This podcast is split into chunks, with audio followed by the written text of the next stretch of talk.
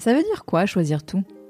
Faire rimer ses aspirations pro et perso, faire des choix en conscience, les réévaluer quand c'est nécessaire, approfondir sa connaissance de soi, agir là où on le veut et on le peut, être en lien avec les autres.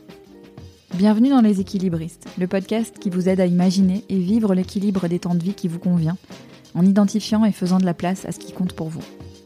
Je m'appelle Sandra Fiodo et je suis la fondatrice de Conscious Cultures, une société dont la mission est d'aider les entreprises à comprendre et prendre en compte qui sont leurs salariés, leurs besoins réels et aspirations, et concevoir les conditions qui leur permettront de fournir leur meilleur travail. Si vous aimez les équilibristes, pensez à vous inscrire à ma lettre numéro d'équilibriste que j'envoie deux fois par mois pour partager anecdotes et ressources sur les sujets que nous abordons dans le podcast. Le lien pour vous inscrire est dans les notes de cet épisode. Merci de votre écoute je me réjouis de faire avancer ces sujets avec vous. Salut mes équilibristes On est tout début 2023 et comme chaque début d'année, la tentation est grande et belle de se lancer dans des bonnes résolutions, en y croyant plus ou moins, avec des exercices plus ou moins sophistiqués. Bref, le début d'année est censé rimer avec résolution, changement, page blanche, nouveauté. Il y a plein de belles choses là-dedans.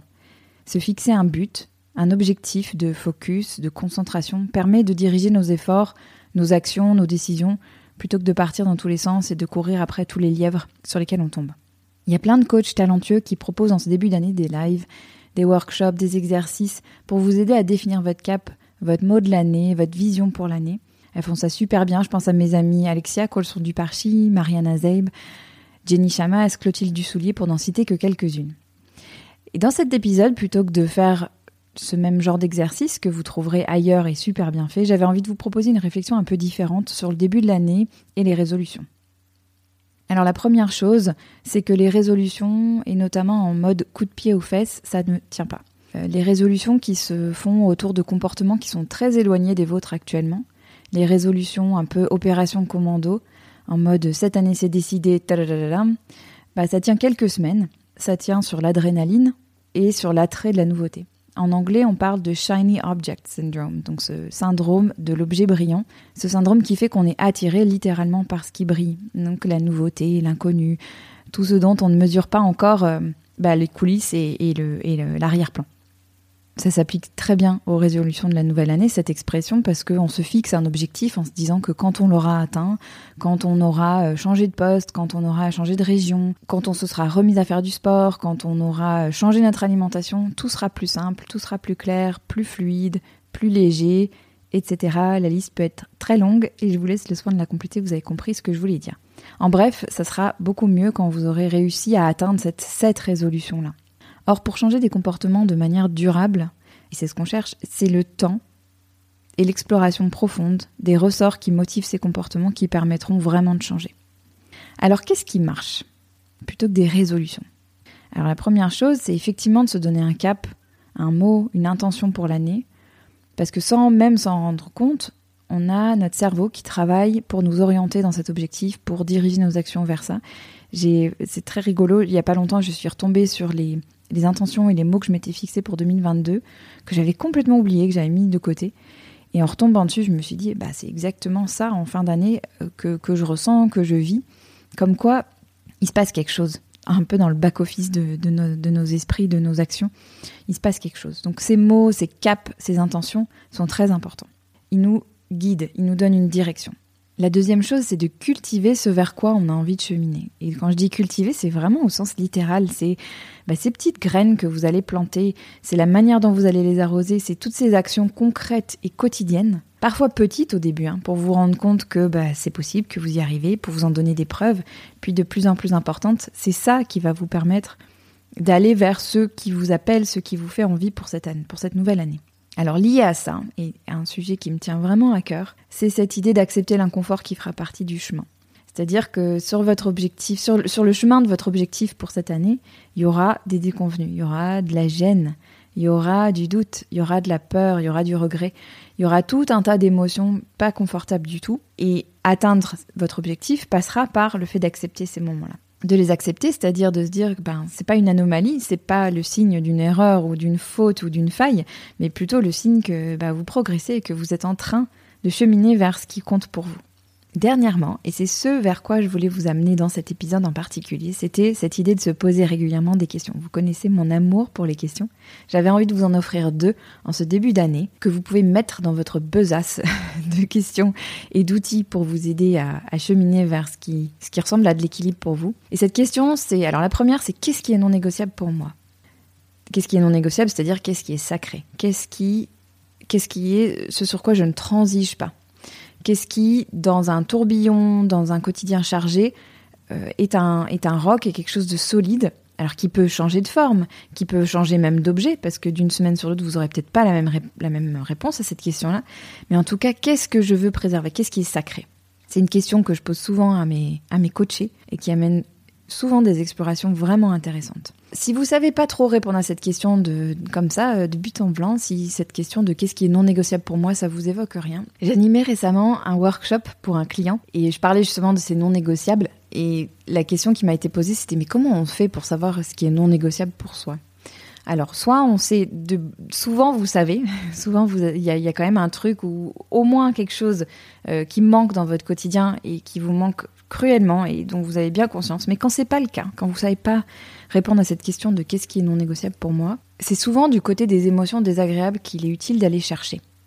Ces émotions comme le ressentiment, donc ce truc de quand on rumine, quand on en veut à quelqu'un, euh, à l'agacement, euh, enfin toutes ces émotions pas franchement agréables, qui se cachent des besoins, enfin des choses non négociables et, auxquelles on répond pas. Allez farfouiller dans ces émotions-là, allez regarder ce qui se cache derrière, ces, ces, agacements, ces irritations que vous pouvez ressentir, et allez regarder ce que vous êtes en train de pas dire ou de pas honorer. Ça devrait vous amener des éléments de réponse. finalement, la question derrière ça, c'est de quoi ai-je besoin?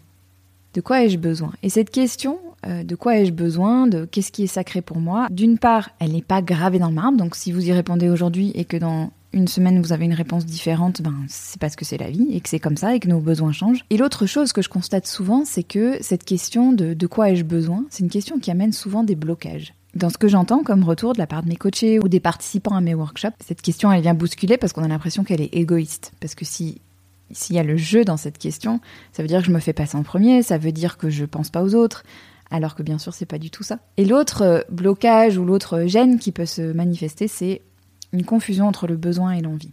Et j'ai échangé récemment avec quelqu'un qui accompagne des femmes en coaching et qui me disait son désarroi de voir, en particulier les femmes, toujours se faire passer en dernier. Ne pas écouter ses besoins, même pas se poser la question. C'est pour ça que je vous invite à vous poser la question.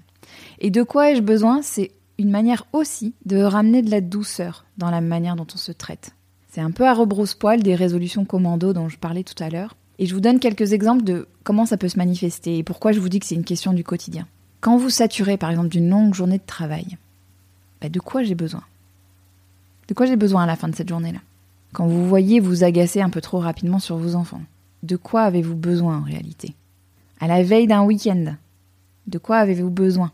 D'un moment seul, de temps avec les amis, d'une bonne balade dans la nature, d'une lecture, je fais une parenthèse ici, mais cette question par rapport au week-end, ça me fait penser à l'épisode avec Anne Le Sueur Nedart, qui parlait exactement de ça et de la manière dont elle finalement vraiment conçoit ses week-ends avec du temps, avec enfin du temps seul, du temps avec chacun de ses enfants, du temps en famille, du temps en couple. Et j'ai beaucoup aimé sa manière de, décortiquer ça et de vraiment euh, avoir une réflexion intentionnelle sur qu'est-ce qu'elle avait envie de, envie de vivre dans le week-end et à quels besoins elle avait envie de répondre.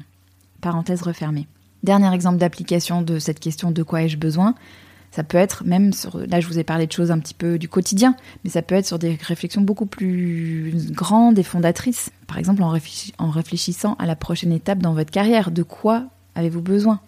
D'un défi intellectuel De plus de temps pour vous De découvrir une nouvelle industrie De diriger une équipe un peu plus grande ou d'avoir des personnes plus seniors dans l'équipe Ça peut être mille choses, mais de se poser cette question de quoi ai-je besoin? C'est une question qui vous amène dans le fond à explorer vos valeurs, qui sont une boussole précieuse pour vous guider dans le tourbillon de vos quotidiens d'équilibristes et dans toutes les décisions que vous êtes amenés à prendre quotidiennement, les toutes petites qui passent quasi inaperçues comme les grandes et qui façonnent votre vie et votre manière de la vivre. J'espère que ces réflexions et propositions d'outils vous auront aidé à réfléchir et à vous mettre en mouvement pour créer et recréer tout au long de l'année un équilibre de vie qui vous va bien.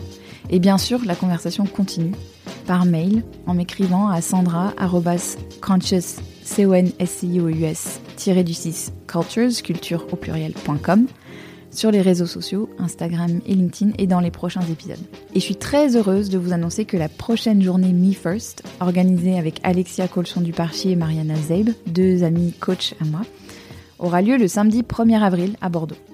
La première édition avait eu lieu à Paris. On avait parlé justement cette notion de prioriser le temps pour soi. Et cette année, on va parler du fait de compter sur soi.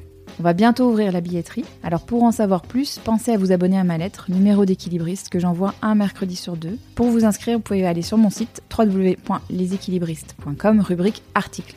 Je vous remercie pour votre fidélité, pour votre présence et pour votre manière de contribuer à ce projet formidable qui m'anime, qui est les équilibristes. Et je vous dis à très bientôt pour un prochain épisode.